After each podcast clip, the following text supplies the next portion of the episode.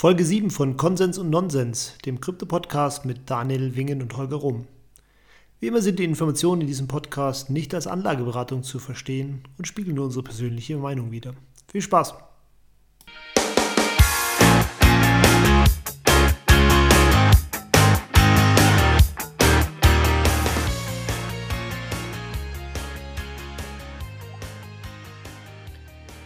Ja, hallo zusammen. Wir sind heute zu dritt und zwar wie immer mit dabei der Daniel. Hallo Daniel. Hallo Holger.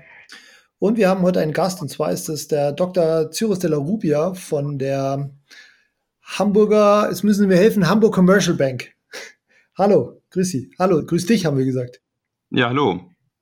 Super. Magst du dich vielleicht kurz vorstellen? Also ich habe schon gesagt, du bist bei der Hamburg Commercial Bank und du bist, ähm, glaube ich, Ökonom.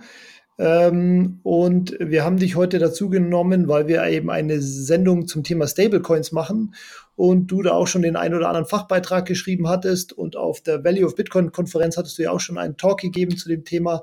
Und äh, nachdem der Daniel dich kannte, fanden wir das eine super Ergänzung für die heutige Folge. Ja, ja, ich bin äh, Cyrus de la Rubia äh, bei der Hamburg Commercial Bank in, in, Hamburg, wie der Name ja schon sagt.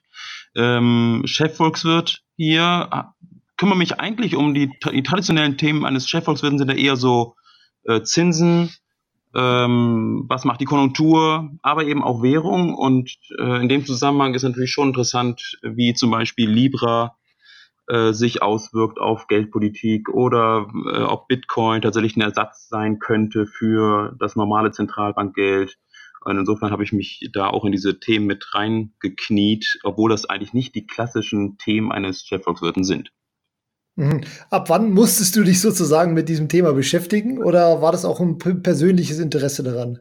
Das war ein persönliches Interesse tatsächlich. Also ich habe dann äh, Bitcoin habe ich als sehr faszinierend empfunden, ähm, eine, eine ganz neue Technologie und ich dachte, oh Mensch, das kann wirklich was verändern.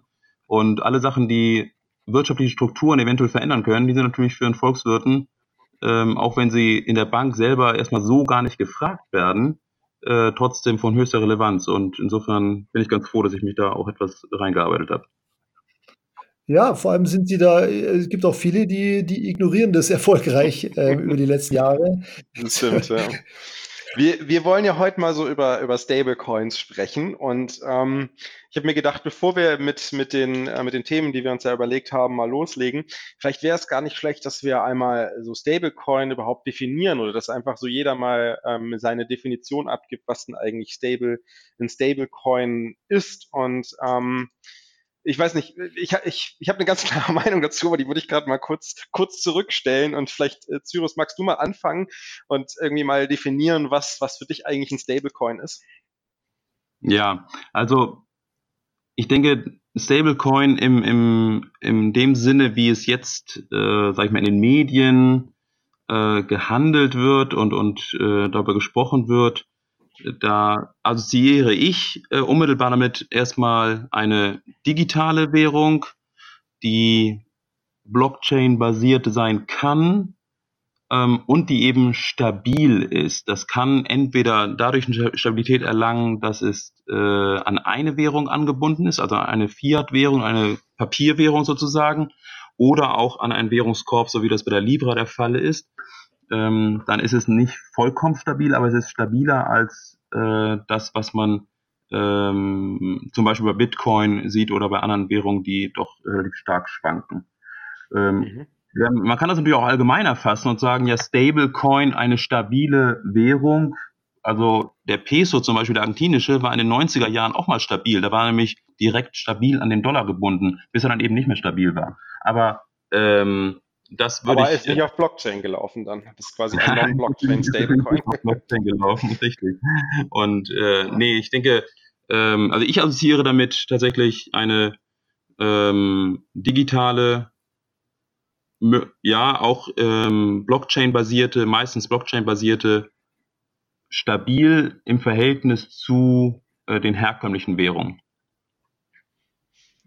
Okay. Holger, wie siehst du also, das? Also für, also für mich, also klar, dieser stabile Aspekt, wobei stabil ist ja immer äh, sozusagen im Auge des Betrachters.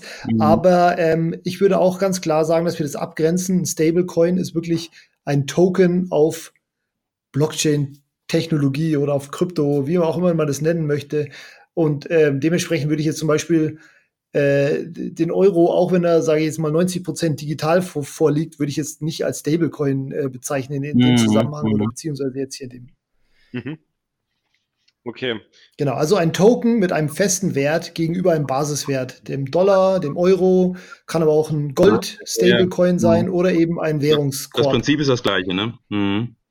Genau. Also quasi ja. die Idee ist, dass, dass der, ähm, der, der Coin mit etwas gedeckt ist entweder einem Mix von Währungen oder Assets ähm, oder halt direkt an den Wert eines, äh, eines anderen äh, nicht Blockchain-basierten Stablecoins oder stabilen Währungen, relativ stabilen Währungen wie dem US-Dollar in irgendeiner Art und Weise gekoppelt ist. Weil es gibt ja auch quasi die, die äh, ähm, ja, algorithmischen Stablecoins wie MakerDAO, die ja äh, quasi nicht direkt mit Euro gedeckt sind oder Dollar gedeckt sind in dem Fall, sondern sich ja äh, durch einen Algorithmus äh, ungefähr im Wert von einem Dollar halt bewegen. Die haben sie dann einen Referenzwert, sind zwar nicht gedeckt durch, durch Dollar, aber haben genau. Referenzwert und machen dann, versuchen das Angebot und Nachfrage so zu steuern, dass das immer, äh, dass die Knappheiten immer genau diesen diesen äh, 1 zu 1, dieses 1 zu 1 Verhältnis ergeben, ne? Tats äh, tatsächlich würde ich da schon äh, ähm, nicht übereinstimmen, weil für mich ist auch äh, DAI, der Stablecoin von Maker, gedeckt. Sogar mit 150 Prozent im Idealfall, aber halt nicht mit Fiat gedeckt, sondern mit Kryptowährungen. Genau, aber nicht mit dem, mit dem Asset, an den es äh, preislich Nee, das stimmt. Genau, das, das okay. War ja, die, das, was ich meinte genau. damit. Und Klar, ich mag genau. auch durchaus reine algorithmisch gesteuerte, aber ähm, ich habe mir ist jetzt keine bekannt, die wirklich irgendwie erfolgreich ist. Aber der an, den Ansatz, dass man es rein algorithmisch steuert, den gibt es, glaube ich, auch äh, durchaus. Genau. Also ich würde jetzt folgende Unterteilung. Es gibt einmal die zentralisierten Stablecoins mit vier Deckungen, wo dann eben Tether oder True USD oder Paxos oder wie sie alle heißen, mhm. wo tatsächlich irgendeine zentrale Stelle die Reserve vorhält und dafür eben ein Token herausgibt. Da gibt's eben diese teildezentralisierte oder ihr habt die jetzt auch algorithmisch genannt, wobei ich würde eher sagen, das ist eher Spiel, spieltheoretisch, wo ich eben wie, also der DAI, wo ich ähm, sozusagen Ether ähm, als Pfand hergebe und dafür äh, und als Deckung sozusagen habe, um einen mit spieltheoretischen äh, Prinzipien eben einen ja eine, einen Stablecoin zu kreieren. Und mhm. dann, äh, wie du auch schon gesagt hast, gibt es auch noch so algorithmische Stablecoins, aber die sind tatsächlich ähm, ähm, gibt es keinen erfolgreichen und äh, beziehungsweise die haben alle mit der Zeit ihren ihre ihre gewollte Deckung verloren. Mhm. Okay, das mhm. heißt, du, du würdest du würdest MakerDAO, also den DAI nicht als algorithmisch betrachten. Nee, würde ich nicht. Okay. Für mich ist der, ich sage mal, Teil, Teil dezentralisiert und auch mit Deckung. Also eine Kombination, ne? Mhm. Genau. Genau. Ja, aber trotzdem ist es ein Algorithmus dahinter, weil das äh, Asset, was zur Deckung verwendet wird, nicht ja. dem äh, Dollar entspricht. Das heißt, ja, ein Algorithmus klar, dahinter, klar. der dafür sorgt, ja, ja. dass halt der äh, Preis, obwohl ein anderes Asset zur Deckung verwendet wird, halt dem Dollar gegenüber stabil ist. Also meine Definition von Stablecoin würde ich jetzt auch so unterschreiben. Äh, also ich würde auch sagen, wir sollten jetzt hauptsächlich darüber über stabile Währungen sprechen, die oder Stablecoins sprechen, die auf Blockchain basieren.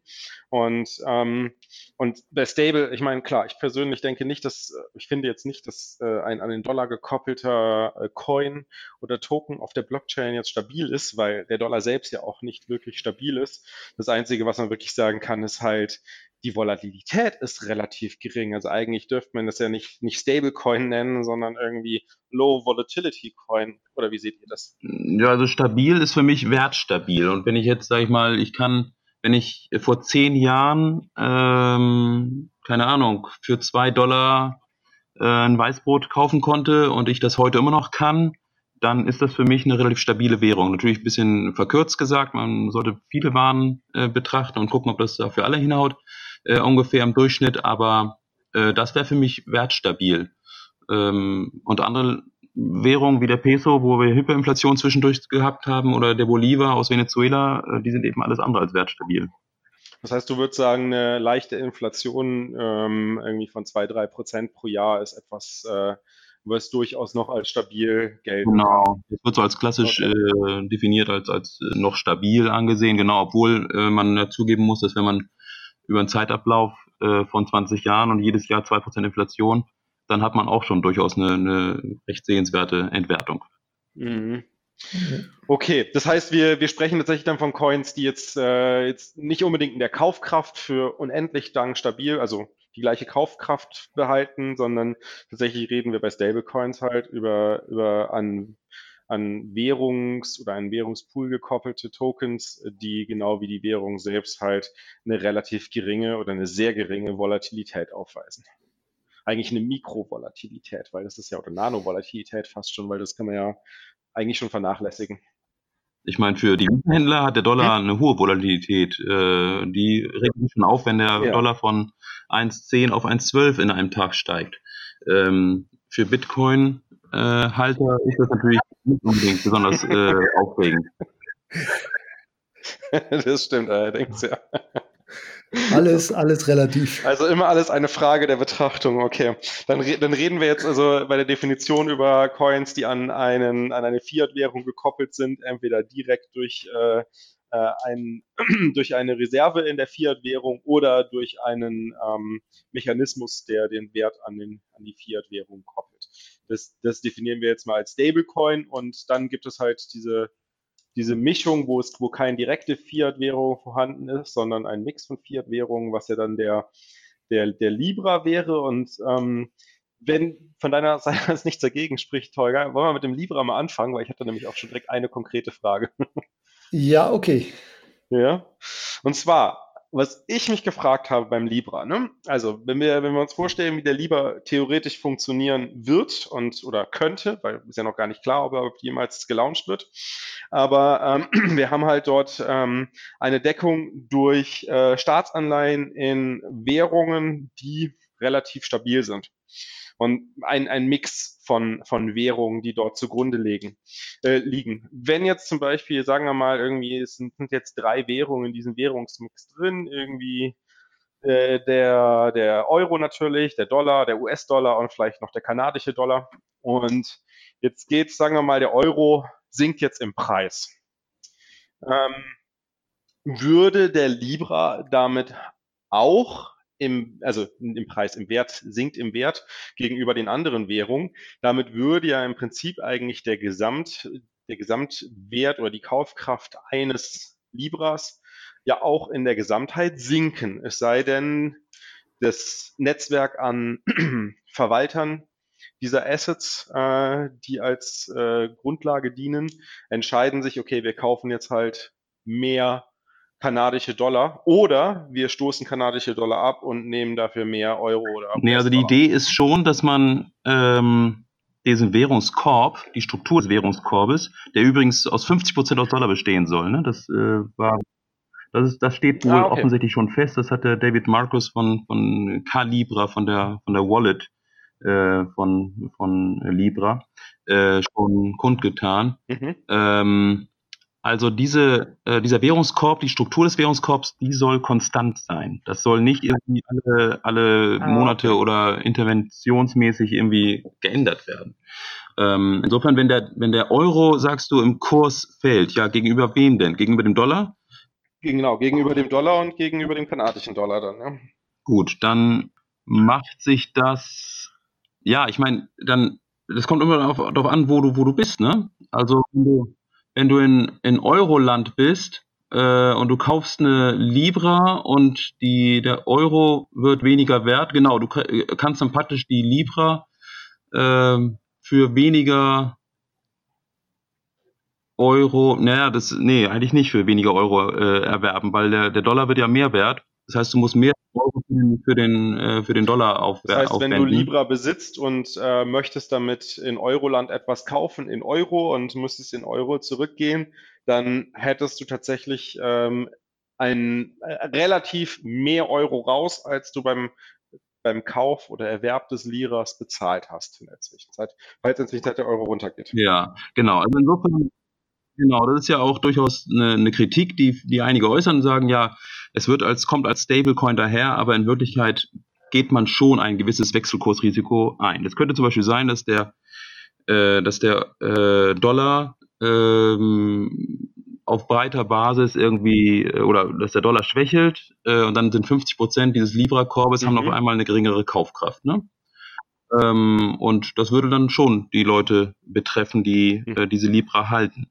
Ähm, aber die Grundidee dieser Konstruktion ist ja einmal, mh, mm, dass, dass sich gewisse Währungsbewegungen äh, durchaus ausgleichen und dass die Schwankungen eben nicht beseitigt werden, aber eben doch relativ klein gehalten werden.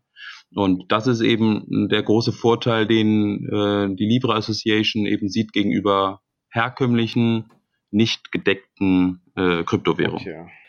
Aber ist es nicht so, dass ähm, wenn ich diesen Währungskorb habe, dann ist es doch so, dass der Libra per se stabiler ist, also weniger Volatilität hat als jede einzelne Währung? Naja, die Stabilität der Libra, genau, wie man sie misst. Wenn man jetzt wirklich äh, einen parallelen äh, Wirtschaftskreislauf sich vorstellt, in dem tatsächlich die Leute nur mit Libra genau. handeln und sagen, hier, dieses ähm, Bäckerei, die, dieses Brot, das verkaufe ich einfach für drei Lira, egal wie der Dollar oder der Euro steht, ist mir völlig egal. Ich äh, nehme einfach Libra, weil ich kaufe auch in Libra ein, das Mehl, das ich dafür brauche und die Butter und so weiter ähm, dann funktioniert das. Dann ist der Libra so stabil, wie die Inflation in Libra ist. Also wenn irgendwann die Bäcker alle auf die Idee kommen, ich muss die Brotpreise auf 3,30 Libra erhöhen, ähm, dann ist offensichtlich Libra auch nicht mehr ganz so stabil. Dann ähm, macht sich da auch die Inflation bemerkbar. Aber wenn ich in einer Libra-Welt lebe, dann bin ich praktisch so, als ob ich in einer Euro-Welt ja. lebe dann ist mir eigentlich auch egal, wenn ich nur in Euro handle, ist mir eigentlich auch egal, wie der Euro sich gegenüber Dollar verhält. Ja, das stimmt, ja. Das ist mir nur nicht egal, wenn du mhm. Aber das, das, das greift ja schon sehr, sehr weit vor. Ich meine, da muss ja, dafür müsste ja Libra irgendwann mal äh, eine Verrechnung, Unit of Account, eine Verrechnungseinheit werden. Und ähm, das, das, das, also, ja. Haben Sie das nicht vor? Das war auch immer meine Frage. So, ist das ja, nicht tatsächlich irgendwie der, ist es nicht wirklich so, ähm, dass hier der erste Konzern oder der, das Konsortium von Konzernen versucht, die geldpolitische Macht dem der, der Zentralbank zu entreißen und hier eine, eine Alternative auf den Markt zu bringen, die ähm, tatsächlich konkurrieren kann mit den, mit den äh, staatlichen Währungen. Ja, also ähm, ich glaube nicht, dass es jetzt irgendwie das Hauptziel ist, irgendwie die Zentralbank zu entmachten, aber die sehen einfach, dass es diese Möglichkeit gibt, ein eigenes Zahlungssystem aufzubauen. Ähm, und die sehen, dass es ein Zahlungssystem ist, das wirklich grenzüberschreitend ohne große Transaktionskosten funktionieren kann. Und diese, ich meine, die, die Libra-Leute, die äh, argumentieren immer viel mit Financial Inclusion, was natürlich auch ein hehres Ziel ist, dass man Leute ins, ins äh, Boot holt, sozusagen, die äh, keinen Zugang zu Banken haben. Ähm, das kann man natürlich auch äh, moralisch besser vertreten, als irgendwie zu sagen, wir wollen dann eure Informationen. Ähm, aber nichtsdestotrotz, ich würde es tatsächlich auch durchaus ähm, in gewisser Weise so stehen lassen. Da findet, da kann durchaus potenziell finanzielle Inklusion stattfinden von ähm, Menschen aus Indien, Afrika, äh, die äh, tatsächlich keinen Zugang zur Bank haben. Und man braucht, anders als bei PayPal, für äh, diese äh, Kryptowährung kein Bankkonto. Man braucht nur ein Handy und einen Internetzugang. Und das ist schon, äh, schon was Besonderes. Und ein Facebook-Account. Nein, nein, das braucht man nicht. Das braucht man nicht. Ja, ja, gut, ähm, aber im Idealfall schon soll es natürlich über Calibra nein, laufen. Ja, aber, ähm, nee, neben Calibra werden, ähm, das hat äh, Facebook auch explizit so gesagt, beziehungsweise David Marcus, ähm, werden ganz klar äh, weitere Wallets zugelassen. Also äh, da kann und damit wollen die auch Interoperali äh, Interoperabilität schaffen. Das heißt also, die sollen kompatibel sein mit Calibra. Ähm, ist ja schön, dass, dass die so nett sind und das zulassen werden. Ja, da ist die Frage, ob sie überhaupt das zulassen äh, müssen oder können. Also davon war eigentlich äh, das Wort zulassen viel insofern auch gar nicht. Äh, wir gehen davon aus eher so, dass mhm. weitere Wallets äh, am Markt präsent sein werden und wir werden dafür sorgen, dass die äh, interoperabel sind. So, so ein Wallet Provider muss aber wahrscheinlich ein Mitglied der Foundation sein, um dazu in der Lage sein, ein vollwertiges Full Node zu betreiben und ähm, damit die Wallet Services äh, mit äh, entsprechender Sicherheit betreiben zu können. Ähm, bin ich nicht ganz sicher. Weiß ich nicht. Ähm, es hörte sich eher so an, als ob man da äh, dem Wettbewerb eher äh, offen gegenübersteht. Mm, das ist übrigens ein, ein total äh, brisantes Thema für die Regulierer, ne? Weil, mhm. weil Facebook sagt, ist, ja, Calibra, da werden wir Know Your Customer, also wir werden gucken, dass da äh, keine äh, Terroristen und äh, Drogenschieber ähm, diese Wallet besitzen, aber bei den anderen keine Ahnung. ne? mhm. also, auf der einen Seite Wettbewerb wollen sie haben, auf der anderen Seite ist es auch eine Methode, was heißt eine Methode, aber es ist auf jeden Fall ähm, ja, wenn man so will, ein Einfallstor, um, um ähm, auch äh, Mitglieder da zuzulassen oder Nutzer zuzulassen, die vielleicht nicht ganz so koscher sind. Ne? Ja, die Frage ist halt tatsächlich, kommen die damit überhaupt durch? Also ich, ich, für mich steht es noch sehr in den Sternen, was du jetzt auch schon gesagt hast. Sie möchten ähm, auch, dass andere Wallets ähm, Zugriff auf das System haben, die dann vielleicht kein KYC machen müssen und so weiter. Ich, ich frage mich, ob die damit durchkommen. Mhm, das, ist eine, sehr gute Frage. Das habe ich mich auch gestellt, als, als ich diese Anhörung gehört habe, da im Kongress, das war beim Finanzausschuss vom Senat und, und äh, beim, vom Abgeordnetenhaus in den USA. Und da war dermaßen harte Kritik auch zu hören und dieses äh, sehr, sehr tiefes Misstrauen auch gegenüber Facebook auch. Das, äh, so von wegen, also ihr habt uns schon viel versprochen, aber ihr habt äh, nicht nur gegen externe Grundsätze verstoßen, sondern auch gegen die eigenen Grundsätze, was Datenschutz angeht, verstoßen und wir können, wir können euch niemals trauen. Äh, das kam da schon relativ klar rüber. Insofern äh, frage ich mich auch so, äh, oder habe ich mich auch gefragt, na, kann das überhaupt wirklich Realität werden? Ähm, aber ich, mein Eindruck ist, dass Facebook, äh, ich meine, die haben ja nicht umsonst auch ihren Rechtssitz äh, für Calibra in der Schweiz angesiedelt und nicht in den USA. Ähm, mein Eindruck ist, dass Facebook schon sehr viel dran setzen wird, um dieses Projekt zu realisieren. Und äh, gut, ich meine, das ist ja eigentlich ein gutes Zeichen dafür, dass sie, dass sie auch so frühzeitig auf die ähm, Regierung zugehen und sagen, hier, was müssen wir machen, um regulatorisch bei euch äh, auch äh, das so zu machen, dass wir auch in den USA auch starten können. Ähm, ähm, und ich glaube, da haben die schon relativ viel Expertise und viel Geld in die Hand genommen, um äh, das durchzukriegen. Also die betreiben das schon sehr, sehr ernsthaft, ist mein Eindruck. Und von daher wäre ich da immer noch eher auf der Seite zu sagen, na, das wird wahrscheinlich kommen. Ob das 2020 kommt und schon gar erste Hälfte, das finde ich schon sehr, sehr ehrgeizig. Aber vielleicht wird es ein Jahr später. Hm. Gut, jetzt ist die Frage, ist Libra wirklich sinnvoll oder ist das völliger Blödsinn? Mhm. Also, soll ich mal was dazu sagen? Äh, sehr gerne. Ja, soll ich damit starten? Ähm, also grundsätzlich, glaube ich, ist ein, eine Kryptowährung, die wertstabil ist, sinnvoll, weil sie tatsächlich äh, finanzielle Inklusion, sprich also äh, Menschen den Zugang zu ähm, ja, zur, zu Finanzen sozusagen äh, erlaubt, die diese Möglichkeit äh, nicht unbedingt haben. Es sind ja 1,7 Milliarden Menschen sind äh, haben keinen Zugang zum Internet. 60 Prozent von denen haben aber ein Handy äh, das heißt, wenn Sie dann Internetzugang haben, dann, äh, also ein Smartphone, und wenn Sie Internetzugang haben, können Sie auch eine entsprechende Kryptowährung nutzen. Ob das jetzt unbedingt Libra sein muss, ähm, das steht vielleicht auf einem anderen Blatt, aber natürlich liegt es nahe, damit, äh, das, damit zu starten, weil eben dieser Netzwerkeffekt damit wesentlich schneller erreicht werden kann über Facebook, als das mit äh, normalen Währung äh, der, oder mit, mit, einem, mit anderen aus der Taufe gehobenen Kryptowährungen der Fall ist. Da müsste man wesentlich länger dau äh, brauchen oder würde man wesentlich länger brauchen, um diesen positiven Netzwerkeffekt äh, zu, zu erhalten.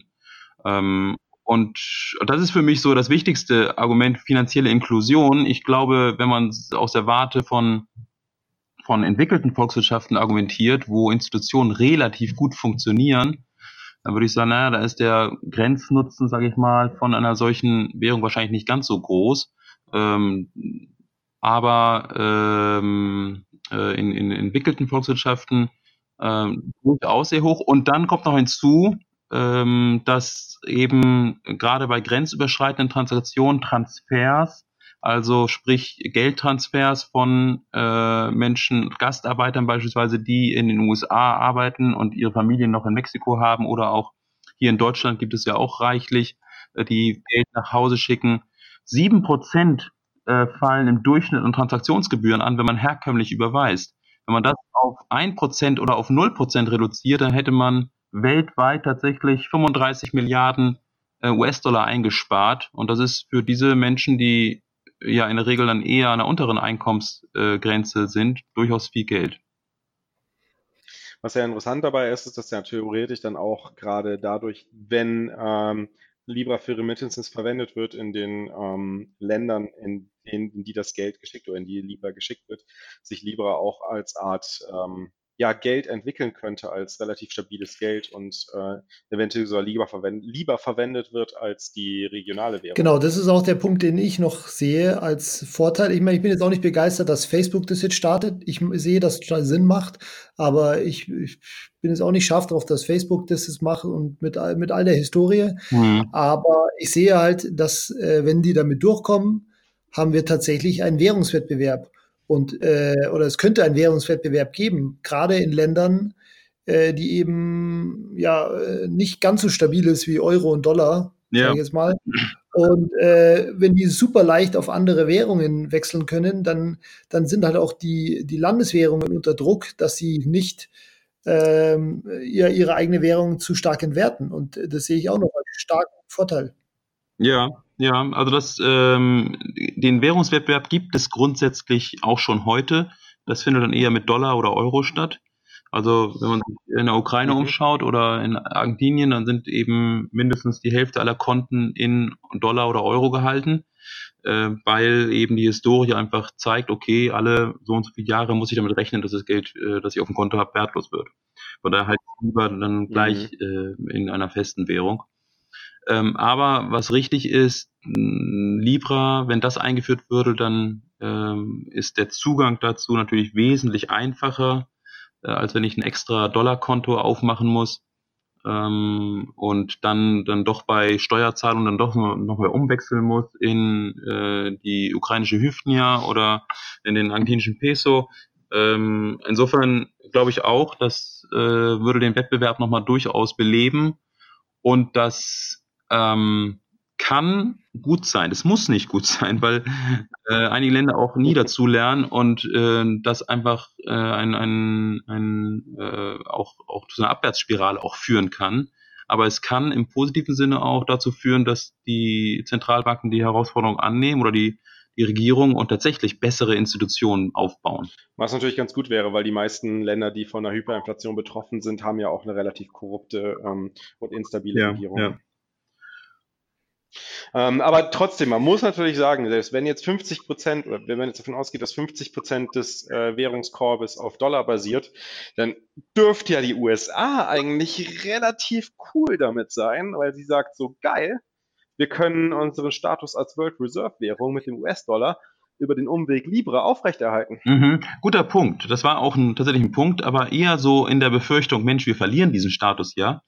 Ähm, Habe ich mal durchgerechnet, nee, eigentlich verliert ihr nicht. Genau der, dein Punkt, den du auch sagst, äh, 50 Prozent ist auch super. Ähm, das ist ja, äh, also wenn man sich Weltreservewährung anschaut, dann ist man da irgendwo im Bereich von, ich meine, 44 Prozent oder so. Und auch was Transaktion angeht, ähm, ist man da auch ähm, im Bereich unter 50 Prozent, äh, was in Dollar abgewickelt wird. Ja. Also, also insofern wäre das dann können die USA sagen, geil, wir können mehr drucken, juhu. Ja, der Punkt ist, äh, und das ist eben, sag ich mal, das, da kommt auch das Misstrauen gegenüber Facebook ähm, heraus und das ist auch sicherlich nicht ganz unberechtigt. Ähm, diese Deckung von 100 Prozent, das steht jetzt im Statut. Mhm. So, ist das jetzt unveränderlich? Ist das eine Verfassung, die ähm, nie geändert werden mhm. darf? Mhm. Äh, ein Grundrecht? Nein. So wie der Goldstandard? Das ist eine, die ist eine Sache, die mit zwei Drittel Mehrheit tatsächlich geändert werden kann. Und die Interessen der 100 Firmen, jetzt sind es 29, es sollen ja 100 werden und vielleicht noch mehr, die sind ja in gewisser Weise doch gleichgerichtet, nämlich Profit machen. Also äh, man kann ja, also das ist ja auch eine, ein, ein Kernbestandteil dieser Libra-Währung, wenn ich also Libra kaufe von der Association, dann bekommt äh, die Libra Association von mir Euros, die sie anlegt. Und zwar mit Zinsen. Üblich, also üblicherweise mit Zinsen. In der heutigen Welt irgendwie nicht mehr, aber äh, vielleicht kommt das ja nochmal wieder. Dass man, dann machen sie mit den Zinsen, machen sie also äh, einen Gewinn, während der Libra-Halter an diesen Zinsen natürlich nicht beteiligt wird. Er kann bestenfalls darauf hoffen, dass er keine Transaktionsgebühren zahlen muss. Aber das ist jetzt auch nicht ganz unüblich. Bei äh, Bargeld habe ich ja auch keine Zinsen drauf. So, und ähm, insofern, wenn je, je größer dieses Netzwerk ist, je mehr Libra im Umlauf ist, desto mehr Reserven hält die Libra Association, desto mehr kann sie Geld anlegen und äh, desto mehr Gewinne kann sie einfahren. Jetzt sagt sie, okay, das lege ich alles kurzfristig an in ganz sichere Staatsanleihen, insofern kann da nichts passieren. Langfristig dann, oder? Nee, langfristig nicht. So eher kurzfristige Staatsanleihen. Ah, okay. So, ähm, Aber als kurzfristige Staatsanleihen kriegt, kriegt man halt nicht mehr mit Zinsen, sondern ja, negatives das, das ist in der Tat ein Problem, was auch da gar nicht angesprochen wird. Das ist äh, in der Tat nochmal ein Punkt, äh, da weiß ich auch nicht genau, wie Sie damit äh, zurechtkommen wollen. Ähm, und der andere Punkt ist, ja, so, und jetzt sagen Sie vielleicht nach äh, ein paar Jahren, naja, diese 100% Deckung, und da so wenig Profit drauf und so, eigentlich vertraut doch jeder Libra. Warum gehe ich nicht auf 80% Deckung und mache 20% in Immobilien, in irgendwelche illiquiden Assets oder sonst was? Die werden ja nicht alle mhm. auf einmal zurückholen. Die werden ja nicht alle ihre Libra auf einmal zurückverkaufen, äh, äh, zurückgeben. Ne? Und oder vielleicht sogar in Bitcoin. Oder in Bitcoin oder in irgendeinen Währungsraum, der eigentlich, also das, das, das praktisch dann doch den, diesen Währungskorb verändert. Das alles ist ja durchaus möglich. Und mhm. für diese, um dann auch zurück nochmal zu Dollar als Reservewährung zurückzukommen, für diesen Fall, dass praktisch Libra sich sozusagen verselbstständigt und diese Deckung aufgehoben wird, nach und nach und immer weniger Dollarpflicht äh, sozusagen auch da ist und ähm, für den mhm. Fall würde schon die Dollar-Reservewährung leiden. Und damit natürlich auch die Konzerne ähm, eigentlich die volle Macht äh, über das Geld erhalten. Dann wären wir wieder beim aktuellen Status. Nur, dass die Regierungen es nicht machen, sondern die Konzerne. Ja, richtig. Was mich aber auch noch zu der Frage bringt, wenn die ganzen, wenn, wenn diese äh, Konzerne äh, oder die, sagen wir mal, die, die, äh, die Banken und äh, Beteiligten an der Libra Foundation, die die Staatsanleihen ähm, erwerben oder die Bonds erwerben, ähm, erhalten damit ja auch eine relativ große ähm, wie soll man sagen, also je nachdem, wie groß Libra werden kann, aber doch ja eine relativ große Macht auch auf die, auf die Staaten oder können auch eine relativ hohe Macht auf die Staaten ausüben. Ja, das ist so ein bisschen die Frage, in welcher Dimension man denkt. Ne? Also ich habe mal mhm. geguckt, sagen wir mal, 20 Prozent aller Facebook-Nutzer würden, würden äh, Libra äh, verwenden äh, und jedes Konto hätte etwa 1000 Euro. Ähm, dann würde das bedeuten, dass ähm, die Libra Association etwa 540 Milliarden Euro verwaltet. Ist eine ganze Menge Geld, ne? Ähm, Aber noch relativ wenig. Äh, wenn man es mal vergleicht mit äh, dem, was BlackRock zum Beispiel verwaltet, äh, die haben Assets under Management von 6000 Milliarden Euro. Die Bilanzsumme, der, die Bilanzsumme der FED liegt bei 3800 Milliarden Euro und die täglichen Devisentransaktionen liegen bei 5000 Milliarden äh, Dollar. Also das waren Dollar übrigens alles, aber es ist ja auch nicht, also die Größenordnung stimmt. Das ist schon krass täglich, ne? Äh, Devisentransaktionen täglich 5000 Milliarden US-Dollar, ja. Das ist, das ist abgefahren. Das ist echt abgefahren. Da ist doch auch unglaublich viel Spekulation dabei, ne? Ja, also ähm, das ist vieles. Ne? Absicherung, sicherlich auch Spekulation, natürlich auch echte Transaktionen, wo man äh, entsprechende Güter oder Wertpapiere kauft. Ähm, da ist sehr viel Umsatz, ja.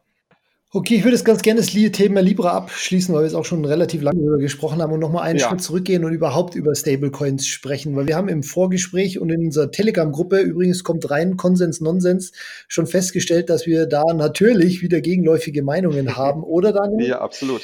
Was, was, den Sinn und Unsinn von Stablecoins allgemein angeht, oder sagen wir mal Stablecoins auf Blockchain-Basis, Blockchain genau. Genau. So, dann würde ich jetzt gerne von dir jetzt mal hören, warum du Stablecoins für Blödsinn hältst. ja, ich, ich sag, Stablecoins auf Blockchain-Basis sind Blödsinn, weil wir haben ja den Euro und den Dollar, an denen sie gekoppelt sind. Und ähm, auf einmal ähm, setze ich sowas wie USD Tether ein äh, als äh, stabile Währung, um aus Kryptowährungen wie Bitcoin und so weiter rauszugehen und wieder reinzugehen, also fürs Traden zu verhandeln und habe, äh, verwenden und habe ein, ein ja, ein Third-Party-Risk. Ne? Also ich habe halt quasi ein Custodian-Risiko hier, dem ich nicht vertrauen kann ähm, oder dem ich vertrauen muss, besser gesagt, äh, wo ich nicht prüfen kann, sind diese Reserven wirklich vorhanden, ist das gegeben und äh, funktioniert es auch. Und dann ist, stellt sich für mich die Frage, okay, wo ist denn der Vorteil, dass ich jetzt halt kurzfristig in, in USD Tether gehe, äh, anstatt halt in US-Dollar direkt, wenn ich sowieso alles auf dem Exchange liegen lasse und nicht ähm, entsprechend rausziehe, also quasi mir keinen Withdrawal machen. Weil ich meine, USD Tether kann ich sowieso keinen Withdrawal machen.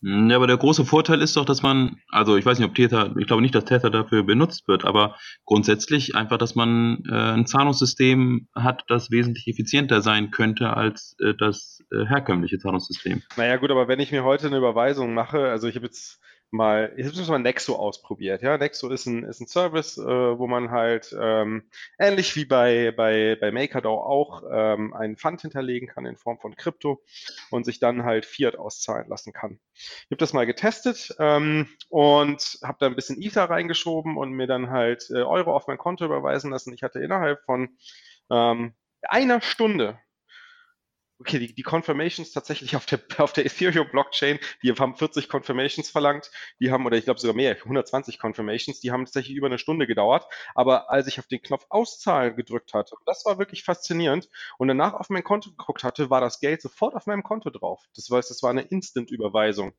Und da ist natürlich die Frage, okay, wofür brauche ich dann eigentlich noch Stablecoins?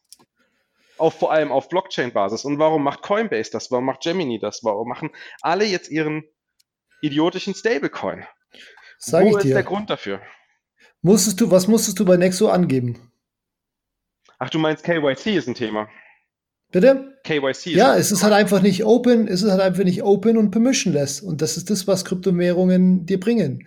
Du kannst niemanden, ich muss niemanden fragen, wenn ich das auf DAI mache zum Beispiel. Aber dann macht es ja, einfach. Genau, aber dann macht es ja nur Sinn, das auf Exchanges zu verwenden, die halt nicht KYC reguliert sind. Also sobald ich einen KYC-regulierten Exchange verwende, ähm, macht Ja, das ist ja nur ein Sinn. Grund. Ja, das ist ja nur ein Grund, dass es Open und Permission das ist. Okay, der andere ist der Grund ist, Grund? dass ich keine Mittelsmänner haben möchte. Darum geht es doch. Hast du, ich ja. Möchte, du hast ja Mittelsmänner, das ist ja das Ding. Du musst ja sogar noch, du musst ja nicht nur den, den Exchanges vertrauen, dass sie wirklich USD Tether haben, sondern du musst ja auch noch gleichzeitig der USD Tether Company dahinter vertrauen, ja, dass sie das Vertrauen. auch noch wirklich äh, als, als Custody hat. Okay, ja, ich habe Mittelsmänner, denen ich vertrauen muss, aber ich habe keine Mittelsmänner, aber ich habe keine Mittelsmänner, die mir irgendwas verbieten können oder die mitkassieren. Das, darum geht's mir. Naja, gut, solange ich halt, solange ich einen KYC-regulierten Exchange verwende, äh, habe ich Mittelsmänner, die mich davon abhalten können, Withdrawal zu machen. Ja, deswegen will ich ja keinen KYC. Du meinst, du meinst Stablecoins machen für DEX, also für Decentralized Exchanges Sinn? Nicht nur dafür. Also ich sage okay. ja nur, ähm, dein Nexo-Beispiel wäre mir lieber. Ich meine, das ist immer eine, immer eine Sache. Es gibt auch Leute, die sagen, ich möchte, ich möchte den Geldwäschegesetzen äh, äh, äh, na, genügen und KYC und es gehört alles äh, zum Rechtsstaat dazu und so weiter. Aber ähm, ja, meine Überzeugung ist halt, dass äh, jeder das Recht haben sollte und eben finanzielle Inklusion. Ich möchte auch diesen Kredit bekommen. Gut, du hast jetzt mit Ether hinterlegt, aber ähm, ja, ich, ich möchte nicht, dass jemand ähm, darüber urteilt, ob ich das darf oder nicht. Okay, also ja, also da bin ich natürlich auf der Seite äh, dass, der Banken. Äh, genau, dass der KYC durchaus äh, begrüßt und das äh, Rechtsstaatsargumente hat da, glaube ich, durchaus Gewicht. Aber nochmal zurück zu Nexo. Ähm, ist das irgendeine Verbindung zu einer Bank oder ist das, ist das, schwebt das im, im luftleeren Raum oder wie geht das? Nee, das ist ein Kreditdienstleister, den gibt es auch schon irgendwie lange vor, vor Blockchain und Krypto. Der also hat halt nur. Das ist ein Kreditdienstleister. Ja, ja, genau. Da hat genau. auch nicht unbedingt äh, die, die junge Frau aus Senegal unbedingt Zugang, oder? Die, das ist eine gute Frage. Ich vermute nicht. Also du hast, also wenn man, wenn wir über das Thema halt Inklusion sprechen, da mit Sicherheit. Aber ich meine, man muss natürlich immer wieder sagen, Thema Inklusion, sind wir mal ganz ehrlich. Also äh, die junge Frau aus Senegal, die wird auch nicht dazu in der Lage sein, ähm, einen Decentralized Exchange of Ethereum bedienen zu können und mit DAI umzugehen, weil sie einfach gar nicht die Möglichkeiten dazu hat, sich damit zu beschäftigen, das zu verstehen. Sie wird immer. Warum denn nicht? Nein, ja, Moment mal. Also das, äh, da wäre ich ein bisschen äh, vorsichtig, weil Äh, es gibt ja, ja. M-Pesa habt ihr auch gehört, ne? Mhm. M-Pesa, diese, diese ähm, Zahlungssystem, was in Kenia besonders groß geworden ist und äh, was, glaube ich, auch nach, in Tansania jetzt stärker verwendet wird. Das läuft im Prinzip über, ja, wenn man so will, äh, über Telefonrechnungen letztendlich. Aber es mhm. läuft nicht ohne Banken und es ist, ähm, glaube ich, einfach letztendlich ähm, eine, ne eine Frage auch der, der äh, Anwendbarkeit wird oder der Anwenderfreundlichkeit auch ob äh, die Frau aus Senegal das benutzen kann oder nicht. Und genau. da stimme ich mit dir überein, äh, die äh, jetzigen ähm, Handhabungen finden ja deswegen nicht die breite Verbreitung auch, auch, nicht nur weil sie im Preis schwanken, sondern auch weil sie nicht besonders anwenderfreundlich sind. Ne? Genau. Ähm, aber das kann man ja irgendwie, ähm, also das, das würde ja zum Beispiel Libra oder vielleicht auch Tether, mit den, mit Tether kenne ich nicht so aus, da bin ich nur ein bisschen misstrauisch, weil das eben ein zentrales Institut ist, das dahinter steht und das nicht irgendwie den Wirtschaftsprüfern offenbaren will, dass sie wirklich äh, das Geld hinterlegt haben. Ähm, aber grundsätzlich wäre es ja damit auch möglich, ne? Naja gut, aber du hast ja, du musst ja trotzdem, äh, wenn du jetzt sagst, es ist halt nicht trivial für sie, für die junge Frau aus Kenia, äh, ihre Private Keys zu verwalten und äh, sich das Wissen dafür anzueignen, ähm, um ihr Geld sicher aufzubewahren, dann nutzt sie halt irgendwie einen, einen Custodian-Service wie Calibra. Und schon ist sie quasi, sie ist zwar nicht von der finanziellen ähm, Inklusion ausgeschlossen, aber wir haben trotzdem hier Zensur Möglichkeiten. Ja, wir haben halt Ausschlussmöglichkeiten und das ist natürlich auch eine Frage nachher, wie die Regulatorik für Calibra ausschaut und welche Grundlagen sie besitzen, genauso wie halt jetzt ein, ähm, ein, ein, ein Service-Dienstleister, der in Kenia ähm, ETH äh, als, äh, also quasi als, als Custodian Service oder als Exchange äh, und mit, mit Custodian Services halt für die Nutzer verwaltet. Du, das, Daniel, das hört sich, das hört sich für mich das hört sich für mich so an, dass du Be Your Own Bank schon aufgegeben hast. Darum geht es doch nee, gerade, dass doch darum geht's doch gerade, dass jeder damit lernt, mit Public und Private Key ähm, selbstverantwortlich umzugehen mit seinen Finanzen. Darum geht es doch gerade. Und du sprichst denen jetzt gerade ab, dass sie das jemals schaffen werden. Und das betrifft ja nicht nur auf Stablecoins zu, sondern genauso auf Bitcoin. Das würde ja auch bedeuten, du, du, du traust denen auch kein Bitcoin zu. Naja, ich, ich sehe bei Bitcoin etwas ganz anderes und ich glaube, das würde jetzt hier den Rahmen sprengen, aber grundsätzlich glaube ich nicht, dass wir um, um Custody Services, ähm, Storage Services, Banking Services drumherum kommen. Nee, aber du Banken hast die Wahl. Geben. Nur es wird viele, viele kleine Banken geben, die im Wettbewerb zueinander stehen und die entsprechend ähm, äh, einen ganz anderen oder eine ganz andere Möglichkeit äh, haben, sich mit ihren Kunden zu arrangieren und ihnen das best, die bestmögliche Experience zu geben. Und du hast die Option, wenn dir das nicht passt und wenn du ausgeschlossen wirst, trotzdem Bitcoin als digitales Bargeld zu verwenden. Du musst nur dann natürlich hingehen und dich intensiver damit beschäftigen, wie es funktioniert, um halt entsprechend dazu in der Lage zu sein. Genau, und das, das gleiche trifft auch auf Stablecoins und Decentralized Finance und alles. Warum brauche ich denn Stablecoins dann da? Wofür? Um eben nicht mehr Banken zu brauchen. Um was? Um Banken nicht, den Mittelsmann Bank nicht mehr verwenden zu müssen. Im aktuellen, in der aktuellen Situation, in der wir uns befinden. Ja. Schön. Aber wer braucht denn das? Oder wer kann denn das? Wir reden ja noch, wir reden ja noch hier von einem Status quo, in dem halt die Nutzung dieser Technologie unglaublich Das ist ein großer Schritt und äh, tut mir leid, wenn ich dann wieder auf Libra zurückkomme, aber wir sind ja bei Stablecoins immer noch. Äh, das ist so der große Schritt, der im Prinzip da gemacht werden kann, dass da und das darf man nicht unterschätzen, dass da wirklich ein anwenderfreundliches, ähm, anwenderfreundliches äh, Tool praktisch geschaffen wird, wo ich tatsächlich ganz simpel in, auf meiner Facebook-Seite oder auf einer anderen ähm, Wallet-Seite einfach raufklicke und eben nicht irgendwelche großartigen äh, Wissenschaften machen muss, um äh, rauszukriegen, wie äh, das mit dem Key und der PIN und so weiter ist.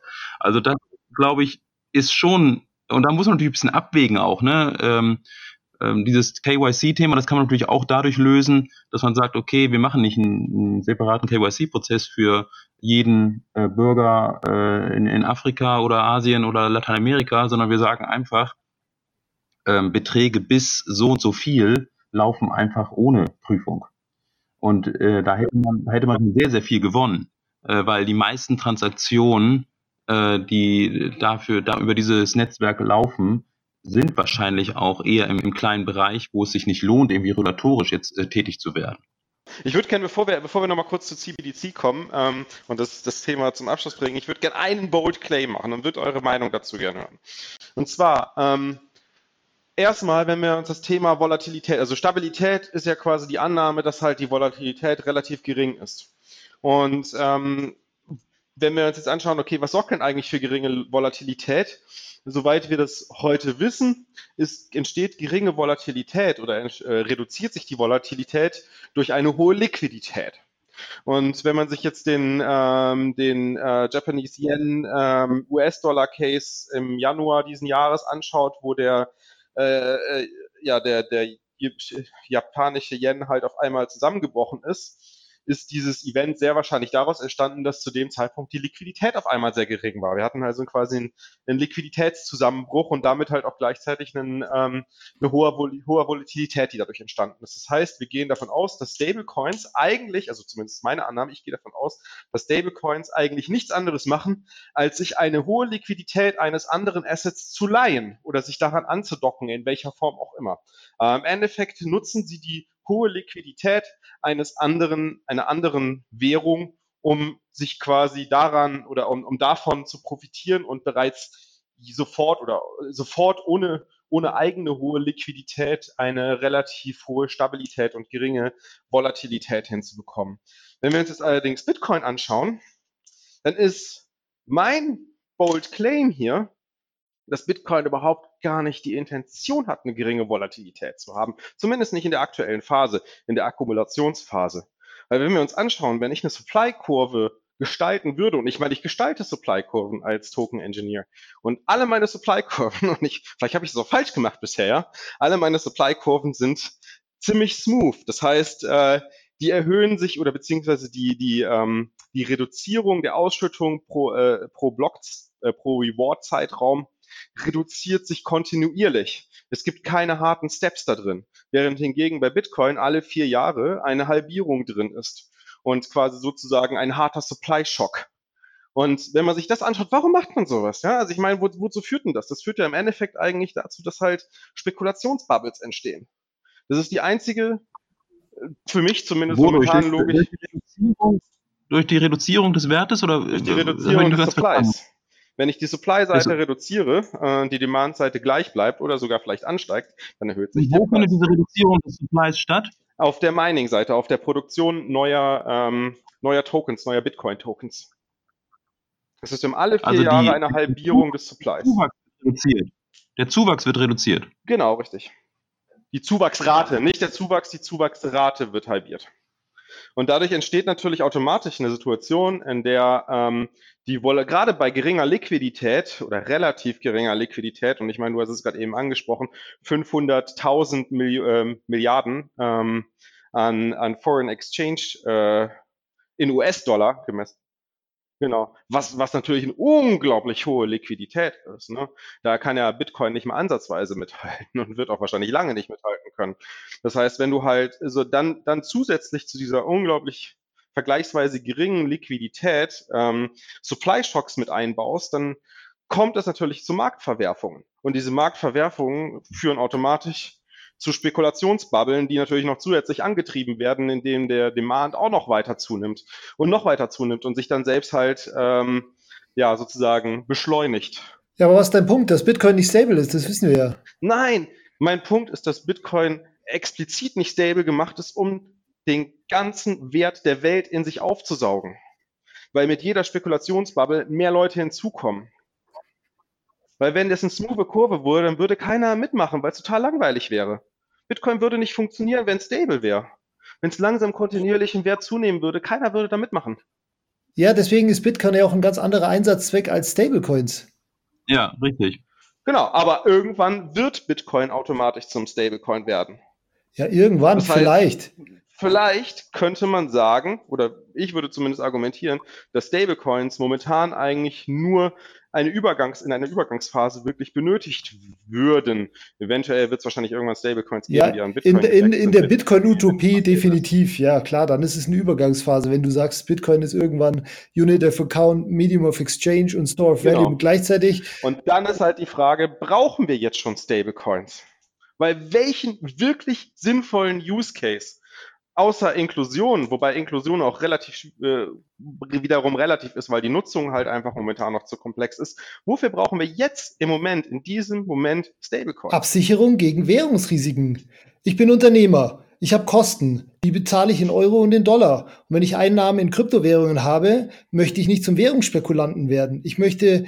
Ja, aber dann wandle ich sie in Euro oder in Dollar. Ja, kann ich sie in Euro und Dollar wandeln. Und das mache ich, indem ich einen Stable, ja. äh, indem ich einen Stablecoin nehme. Weil ich krieg. Aber warum? Ja, weil ich zum Beispiel meine Einnahmen in Krypto bekomme. Ja, aber dann kannst du doch trotzdem, du musst ja trotzdem deine Gehälter und alles äh, in Euro Ja, deswegen. Zahlen, deswegen muss ich mein. Ja. Ja, okay. Ja, in Euro. Ja, ich kann es in ja, Euro wandeln. Du brauchst keinen Stablecoin. Ja, kein Use Case. Ja, aber, das Use Case. Die, Challenge das die, aber das ist auch wieder die Perspektive von den entwickelten Volkswirtschaften. Wenn ich die Perspektive aus den weniger entwickelten Volkswirtschaften nehme, mit den Hyperinflation oder hoher Inflation, Türkei könnte man auch schon dazu zählen, mhm. äh, dann macht es für mich durchaus Sinn, eine Stablecoin zu haben und eher in diesen Werten zu rechnen. Einfach ja, mir ein eigenes ja und Dollar, ne? äh, die können auch in Euro und Dollar gehen. Guck dir Revolut an. Guck dir. Das ist, das ist erstens deutlich teurer. Zweitens äh, kann in, in vielen Ländern ähm, habe ich keine Möglichkeit, mein Geld irgendwie außer Landes zu bringen. Äh, in Venezuela äh, wird es wahrscheinlich sehr schwierig. Das, äh, deswegen ist in Venezuela, Argentinien auch das relativ beliebt, dann auch in Kryptowährung zu gehen und ähm, dann ähm, jenseits der Grenze das wieder abzuheben, sozusagen. Ähm, das ist kann man natürlich jetzt so oder so sehen, aber in Ländern, wo die Institutionen nicht funktionieren, äh, würde ich da eher auf der Seite der Menschen sein, die einfach äh, ihr Vermögen in Sicherheit bringen wollen.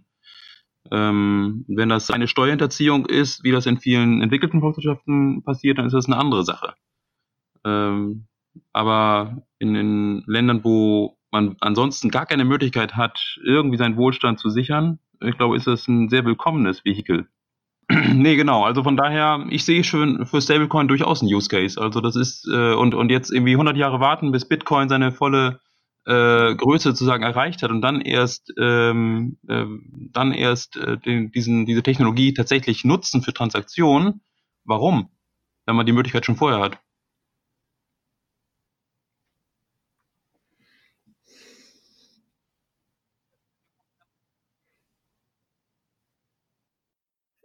Ja, und nochmal, ich möchte ja nicht meine Kryptowährungen in Euro bei einem Anbieter eintauschen. Ich möchte sie einfach als Stablecoin haben, ohne dass äh, mir da jemand dazwischen funkt, sozusagen. Deswegen möchte ich meine Stablecoins haben.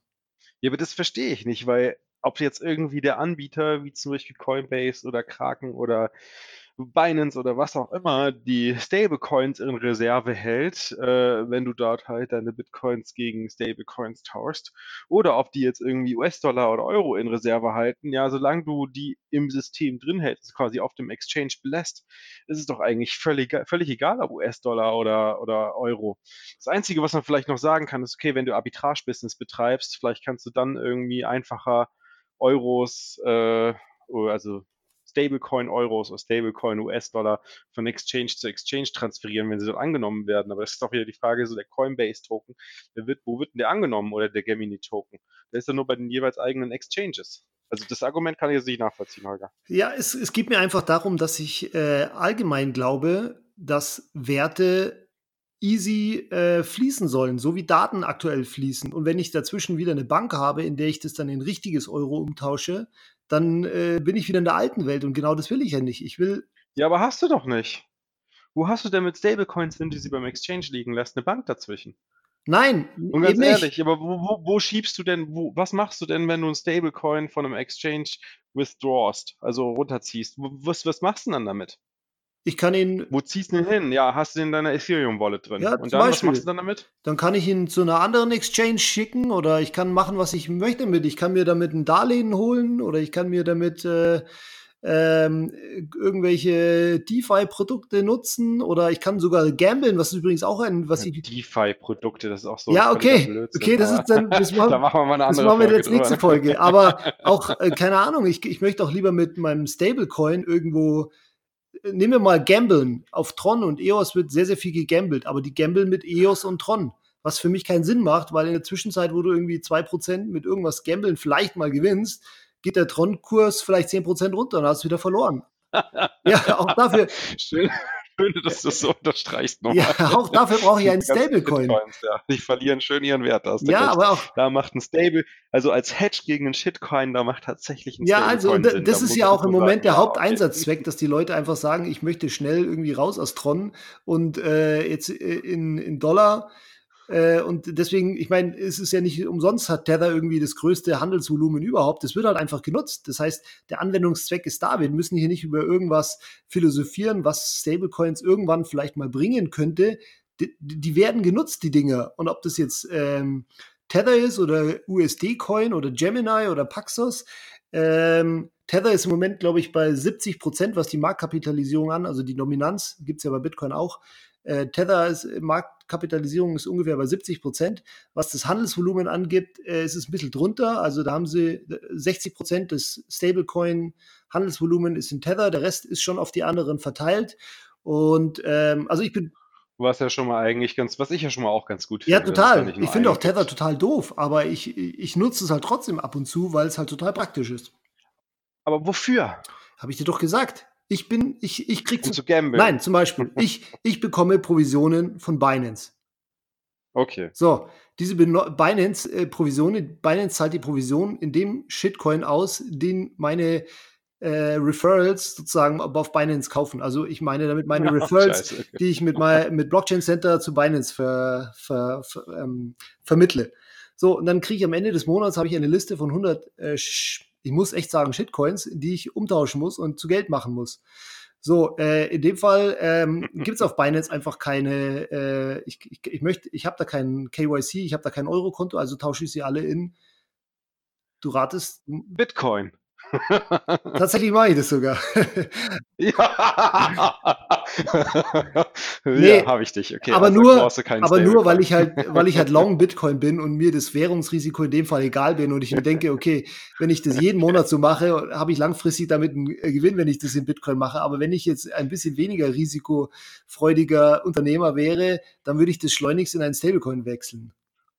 Ich glaube, wir müssten mal jemanden noch dazu holen, der wirklich Stablecoins regelmäßig verwendet.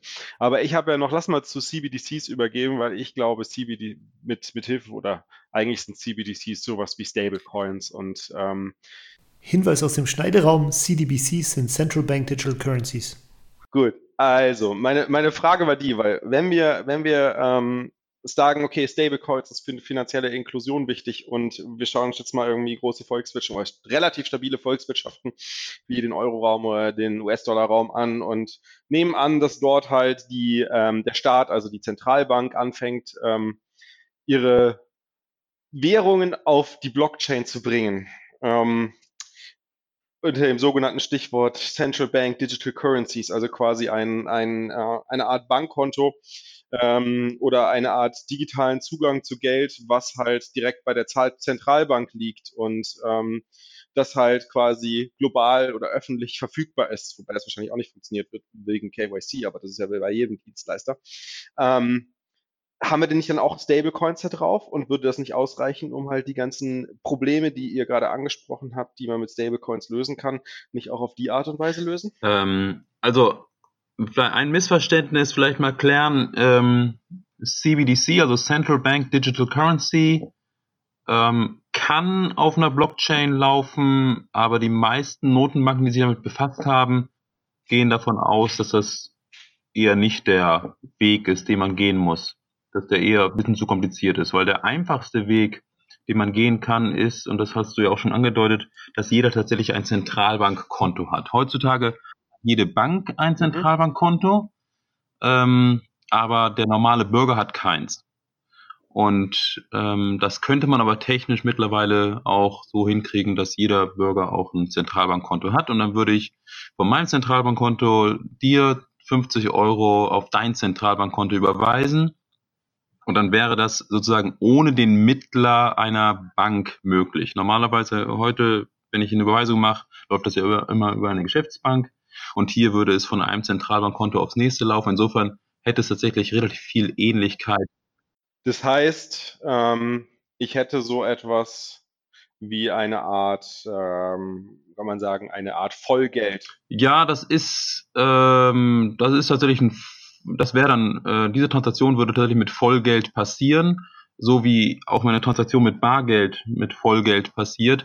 Das heißt aber nicht, dass das ganze System mhm. Vollgeldsystem ist, sondern das kann durchaus äh, natürlich bedeuten, dass Banken auch weiterhin äh, Kredite vergeben können und äh, sich leveragen können. Das ist äh, weiterhin äh, möglich. Das, das müsste nochmal gesondert sozusagen festgelegt werden, wenn es wirklich ein Vollgeldsystem sein soll.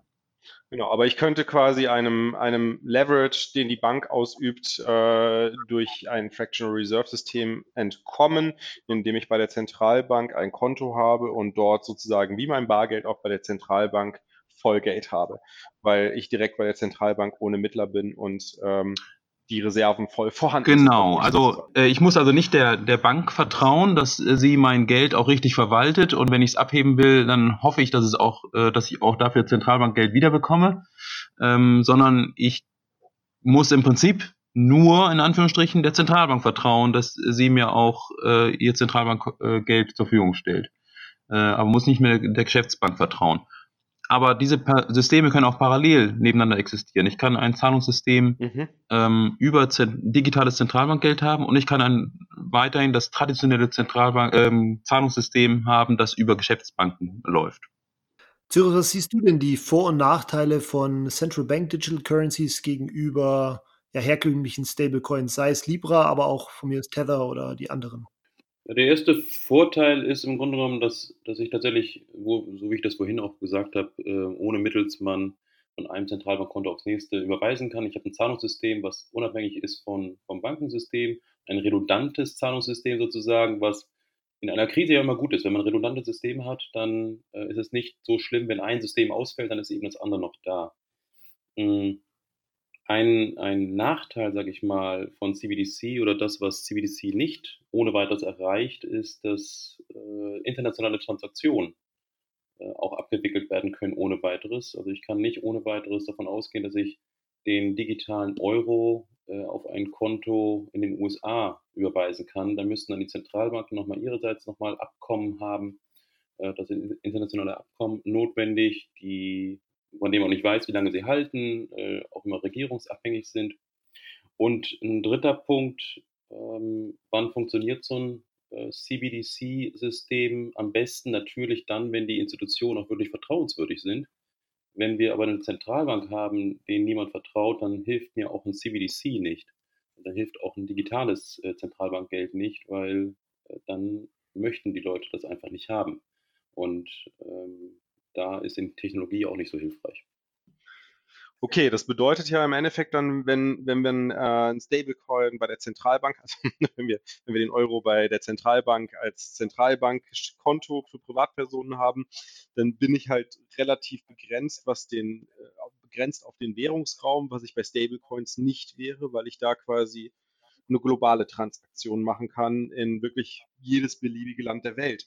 Nur da stellt sich dann für mich die Frage, ja, okay, aber die Stablecoins, vor allem die, die halt nicht algorithmisch sind, sondern die halt eine zentrale Instanz haben, wie Tether, Coinbase, äh, Gemini und so weiter und natürlich auch Libra, werden die nicht auch irgendwie KYC äh, einführen müssen und werden die nicht auch irgendwelche Auflagen bekommen, okay, Iran darf jetzt nicht bedient werden? Ganz sicher, ja. Also davon ist auszugehen, beziehungsweise das war auch ganz klar bei der Anhörung, bei der Libra-Anhörung vom Kongress auch äh, mitzubekommen, beziehungsweise der David Marcus, der sich da den Fragen gestellt hat äh, von Calibra, ähm, der hat auch gesagt, zum Beispiel Länder, die ihrerseits Libra nicht zulassen, äh, werden, ähm, werden auch nicht äh, die Calibra äh, Wallet gestellt bekommen. Also da wird dann auch das letztendlich nicht zugelassen, werden Transaktionen nicht zugelassen. Ähm, und ganz klar, Iran, äh, Venezuela, da wo auch Sanktionen bestehen, mhm. da wird die US-Regierung sicherlich alles dran setzen, um zu verhindern, dass da Libra-Transaktionen hinfließen.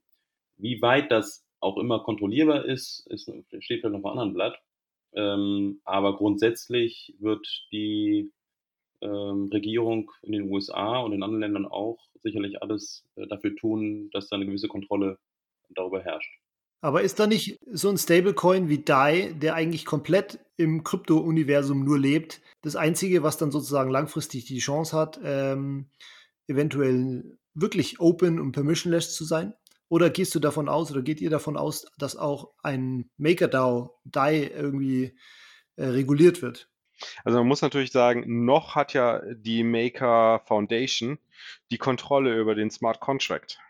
Das heißt, die können den Smart Contract updaten, die können den Smart Contract auch killen und stoppen. Und äh, es war ja auch schon mehrmals eine Diskussion, halt KYC einzubauen, ähm, um halt gewisse Geschäfte damit zu ermöglichen. Also ähm, ich glaube, es kommt im Nachhinein darauf an, äh, inwieweit sich das ganze Konstrukt wirklich dezent komplett dezentralisieren lässt in der Zukunft. Und ähm, was mich wieder zu dem Punkt zurückbringt, wirklich der einzige wirklich dezentral funktionierende Token ist nun mal Bitcoin. Das heißt, diese ganzen Probleme haben wir mit Bitcoin nicht. Okay, Bitcoin ist volatil, ist nicht wertstabil, zumindest aktuell nicht. Ähm, gebe ich zu, ist für als, als stabile Währung sicherlich zum gegebenen Zeitpunkt noch ein Problem. Hm, also die Zentralbanken würden natürlich sagen, dass ein, die einzige Währung, wo wir das Problem haben, ist Bitcoin. Ne? Ja. Genau. Oder Ethereum würde ich äh, eigentlich auch denken, dass wir da auch eine sehr de dezentrale Struktur haben. Vielleicht nicht ganz so dezentral wie bei Bitcoin, aber auch so, dass man da nicht zentral eingreifen kann. Genau. Oder wo es, wo der, ähm, wo der Eingriff noch immer, immer sehr schwierig ist. Ja, ja. ja. Nee, das ist äh, auch, das sind sich, die, glaube ich, die, die äh, Politiker auch vielfach gar nicht gewahr, dass wenn beispielsweise Bitcoin es schafft, äh, über Lightning äh, Networks wirklich eine, eine, hohe Transaktionsgeschwindigkeit zu haben und auf diese Weise vielleicht auch eine höhere Akzeptanz findet äh, und entsprechend viele Transaktionen auch darüber abgewickelt werden, dass sie da eigentlich gar keine Maßregel haben, um da wirklich nachhaltig einzugreifen. In den Anhörungen ist ja schon bei rausgekommen, dass es so der ein oder anderen Abgeordneten in den USA gibt, der das ja schon zumindest ansatzweise verstanden hat, ne? Und auch die Implikationen so äh, für, für die USA und den US-Dollar da auch gesehen oder verstanden hat. Ja, war nicht so, war nicht wirklich mein Eindruck, muss ich sagen. Also es gab da diese eine ähm, Unternehmerin, die mit Bitcoin ähm, auf Bitcoin-Basis viele Unternehmen aufgebaut hat. Die macht aber sehr viel Lobbying einfach für ihre Unternehmen. Ähm, mhm. Und äh, ich hatte aber nicht den Eindruck, dass sie wirklich äh, die Sache objektiv wirklich äh, darstellt. Und ähm, ja, mein Eindruck war eigentlich, dass, dass die meisten äh, diese ganze Kryptowährungswelt nur höchstens im Ansatz verstanden haben. Ja, also ich meine, wir, ich glaube, wir können mal zusammenfassen zum aktuell, also vielleicht mal auch so Holger, vielleicht bevor wir Zusammenfassung kommen. Konsens, Nonsens, Stablecoins, sinnvoll, nicht sinnvoll, deiner, was, was ist deine Meinung? Immer noch voll, voll sinnvoll. Voll, voll sinnvoll. Ja. Okay. Und vielleicht, vielleicht kommen wir da nochmal zurück auf das Thema, wenn wir dann wirklich mal eine Folge zum Thema Decentralized Finance machen oder beziehungsweise Open Finance, weil wie gesagt, ich bin ein großer Freund von äh, Werten, die frei übers Internet versendet werden können. Genau, aber das ist ja der Punkt, frei übers Internet versendet werden können. Momentan mit Tether und so weiter alles möglich, mit DAI auch noch. Die Frage ist, wird es immer so bleiben? Kann KYC umgangen werden? Können äh, Sanktionen umgangen werden? Ähm, beziehungsweise halt kann denen getrotzt werden? Wird die Zensurresistenz aufrechterhalten werden können? Ja. Äh, wir wissen es nicht. Ähm, von daher äh, Gut, momentan gibt es sicherlich den ein oder anderen Use Case, wo Stablecoin Sinn macht. Ähm, gebe ich zu. Also quasi aus Reg äh, quasi regulatorische ähm, Sachen, die einfach noch nicht gefixt sind, sozusagen. Genau. Zum Beispiel, wenn ich eine internationale Transaktion mache, ähm, was, was ich auch erst letztens erst gelernt habe, wenn ich eine, eine Transaktion aus ähm, mit, was war das, Korea, südkoreanischer Wong äh, nach äh, malaysischer Dollar haben die, glaube ich, mache, dann findet da vorher immer eine, eine, eine, eine, ja, noch eine Zwischentransaktion zwischen US-Dollar statt. Ist das eigentlich richtig, Cyrus? Ja, das ist bei den meisten Währungstransaktionen so. Das ist immer äh, Cross-Currencies, also das praktisch Dollar als die liquide, das, ähm, also alle Währungen gegen Dollar, das ist ein sehr liquides Währungspaar, was viel gehandelt wird. Und insofern ist es immer einfacher, diesen Umweg sozusagen zu gehen, mhm. als direkt die Währung gegeneinander zu tauschen. Gehe ich damit automatisch ah. über die US-Zentralbank? Nicht unbedingt, ne? Also die, wird, die, ähm, die Transaktion wird nicht unbedingt da gesettelt dann. Ne? Na, das ist wahrscheinlich nicht immer der Fall, aber dass die Zentralbank einen Großteil dieser Transaktionen mit äh, bekommt, sozusagen, das kann schon sein. Da, da bin ich nicht ganz firm, weiß ich nicht.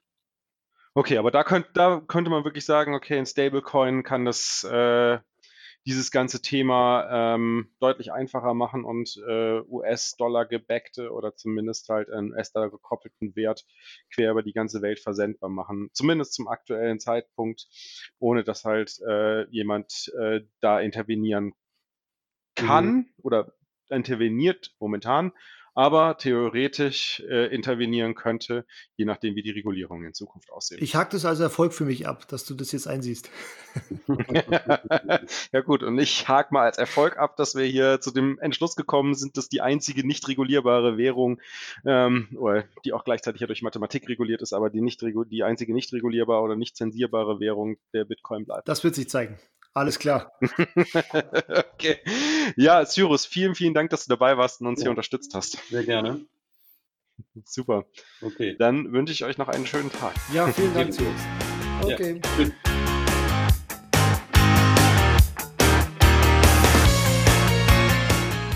Wenn ihr mit uns mitstreiten wollt, dann besucht uns in unserer Telegram-Gruppe Konsens Nonsens, alles zusammengeschrieben, oder beschimpft uns auf Twitter at Daniel Wingen bzw. at Romeo mit H-de.